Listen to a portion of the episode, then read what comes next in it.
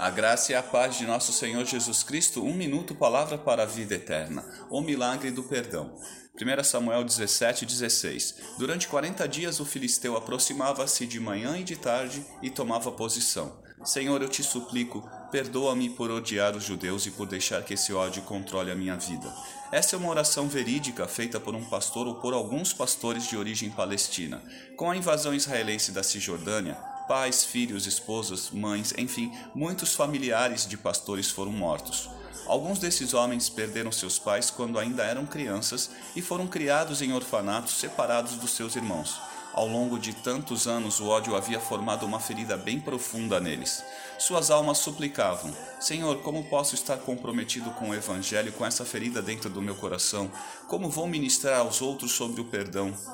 Naquele dia em que um irmão visitava esses pastores para apoiá-los, encorajá-los e levar uma palavra bíblica aos seus entendimentos e corações, eles foram confrontados pelo ambiente da batalha entre filisteus e israelitas descrita no livro de 1 Samuel.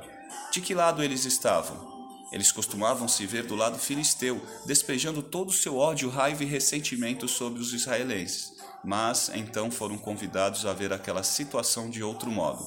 Eles seriam Davi, o ódio dentro deles Golias, a atiradeira o evangelho e a pedra o amor de Deus em Cristo. Davi venceu o filisteu com uma pedrada certeira. O gigante caiu e foi morto. Mateus 6, 12 e 13.